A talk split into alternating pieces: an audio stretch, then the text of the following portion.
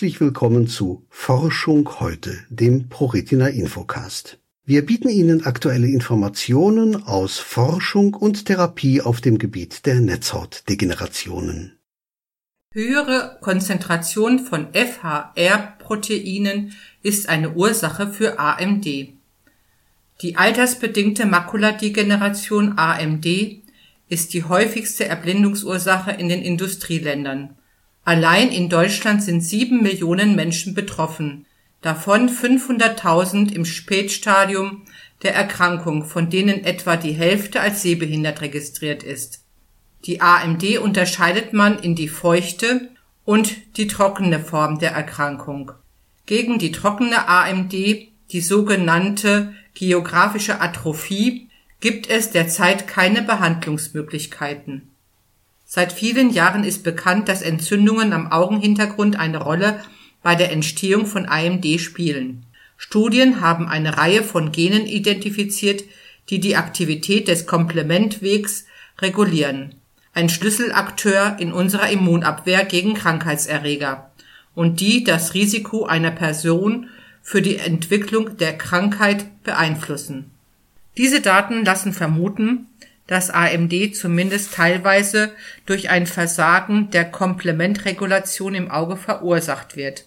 Doch die Rolle dieser Gene Komplementfaktor H in Klammern (CFH) und Faktor H related 1 bis 5 in Klammern FHR 1 bis 5 war bisher unklar. Jetzt haben Forschende in Tübingen, Manchester und London neue Methoden entwickelt um die Proteinprodukte dieser Gene mit Hilfe der sogenannten Massenspektrometrie zu messen. Bei der Untersuchung des Spiegels von CFH und FHR 1 bis 5 im Blut konnte das internationale Forschungsteam erstmals zeigen, dass alle fünf FHR-Proteine bei Menschen mit AMD in höherer Konzentration vorhanden sind als bei Menschen ohne AMD das Wissenschaftsteam erforschte außerdem die Gene, die diese Proteine kodieren. Die Untersuchung bestätigte, dass genau diese Gene das Risiko an AMD zu erkranken regeln. Das spricht wiederum dafür, dass die Erhöhungen der Blutproteine durch das genetische Risiko beeinflusst wird, das die Aktivität des Komplementwegs regelt und die AMD-Entwicklung vorantreibt. Professor Dr. Rer Nat Simon Clark, Helmut Ecker Stiftungsprofessor für AMD an der Medizinischen Fakultät der Eberhard-Karls-Universität Tübingen, der die Arbeit mitbetreut hat, sagte, dies ist ein wegweisender Schritt in unserem Verständnis der treibenden Mechanismen hinter bestimmten Arten von AMD.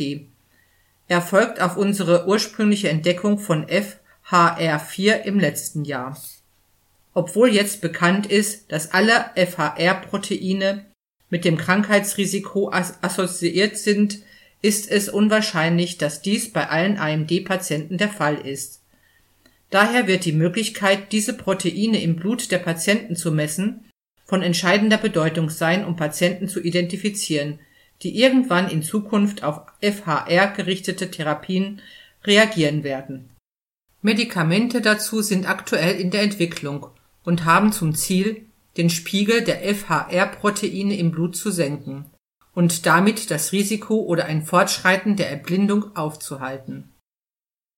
Mehr Informationen und Unterstützung bei Netzhautdegenerationen finden Sie auf www.pro-retina.de.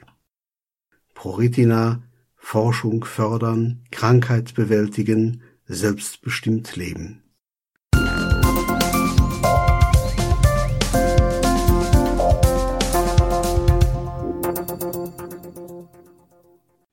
Hier noch ein Hinweis unseres Förderers. Televortrag zum nicht 24 Stunden Schlaf-Wach-Syndrom Non-24. Sie sind blind ohne Lichtwahrnehmung, fühlen Sie sich oft nicht leistungsfähig und haben Probleme, sich zu konzentrieren, haben Sie Schwierigkeiten nachts zu schlafen und sind tagsüber häufig sehr müde. Non-24 ist eine regelmäßig wiederkehrende Schlaf-Wach-Rhythmusstörung, die bei völlig blinden Menschen sehr häufig auftritt. Mehr Informationen zu diesem Themenbereich erhalten Sie in einem Televortrag, für den Sie sich bequem von zu Hause aus einwählen können. Details zu Terminen und Anmeldungen finden Sie auf der folgenden Internetseite www.non-24.de